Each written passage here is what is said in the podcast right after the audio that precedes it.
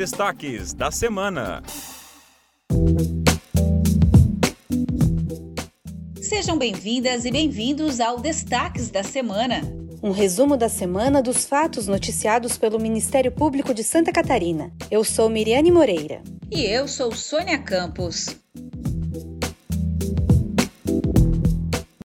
Ministério Público de Santa Catarina celebrou um termo de cooperação técnica com o Poder Judiciário e a Secretaria de Estado da Administração Prisional e Socioeducativa. O termo viabiliza a continuidade das atividades de oito centrais de penas e medidas alternativas no Estado. O documento prevê ainda a criação de mais três centrais para atender as comarcas de Lages, Jaraguá do Sul e Palhoça para o segundo semestre deste ano. A cooperação entre os órgãos visa implantar ações conjuntas para viabilizar a aplicação de penas e medidas alternativas à prisão, promover a inclusão social dos beneficiários e prevenir a reincidência criminal. O MP catarinense obteve o bloqueio de 450 mil reais de sete pessoas que, entre 2018 e 2019, ocuparam cargos de secretários municipais de Penha. Quatro delas ainda fazem parte do primeiro escalão da administração municipal. O pedido foi feito em ação por ato de improbidade administrativa, que trata de possível pagamento irregular de horas extras a servidores municipais. O bloqueio de bens foi requerido para garantir o pagamento de multa de 10 vezes a remuneração recebida individualmente pelos secretários municipais à época dos fatos. Creches e pré-escolas devem dar desconto mínimo de 15% a partir das próximas mensalidades. O desembargador Saul Estel, do Tribunal de Justiça, atendeu parcialmente aos pedidos do Ministério Público de Santa Catarina e da Defensoria Pública do Estado e determinou o desconto nas mensalidades a partir do próximo vencimento. Além disso, as escolas de todos os níveis de ensino, do infantil ao médio, agora devem provar nos autos das ações civis públicas que não tiveram redução de custos com a suspensão das aulas presenciais. A decisão cautelar foi proferida nos agravos de instrumento interpostos para reverter a decisão de primeiro grau, que havia negado integralmente os pedidos liminares feitos pelo MP e pela Defensoria Pública nas ações civis públicas conjuntas, que visam a obrigar as escolas particulares de Florianópolis a conceder descontos e compensações aos pais e responsáveis econômicos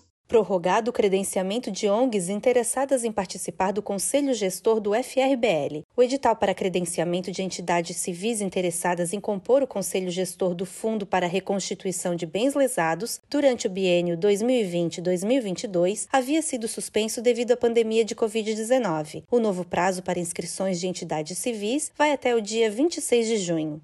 Em Jaguaruna, inquérito apura suspeitas de irregularidades e de maus tratos e supostas internações involuntárias em comunidade terapêutica. Mais de 40 residentes que estariam expostos a situações de risco foram retirados de centro de reabilitação que começou a ser investigado a partir da carta de um paciente que foi internado contra a vontade. A partir de um trabalho com o município, os residentes estão sendo levados para outras instituições ou devolvidos às famílias. Operação Criptomoeda em Balneário Camboriú. O GAECO, Grupo de Atuação Especial de Combate às Organizações Criminosas, cumpriu mandados de busca e apreensão e de suspensão das atividades da empresa suspeita de atuar no sistema de pirâmide financeira. Na operação foram cumpridos cinco mandados de busca e apreensão e suspensas as atividades de empresa com atuação supostamente ilegal. A investigação teve início com um estudo dando conta de que a empresa estaria ofertando em seu site e redes sociais oportunidades atividades financeiras com ganhos incompatíveis com a realidade do mercado, de até 3% ao dia e sem menção a riscos elevados. MP alerta sobre possível migração de alunos da rede privada para a pública em Santa Catarina. Para evitar que crianças e adolescentes fiquem fora do sistema de ensino neste momento de pandemia, a instituição enviou ofício para a Secretaria de Estado da Educação e para a Undime, órgão que reúne todos os dirigentes municipais de educação nos 295 municípios catarinenses. Os promotores de justiça pedem que sejam aceitos todos os pedidos de novas matrículas de estudantes em idade escolar obrigatória, dos 4 aos 17 anos.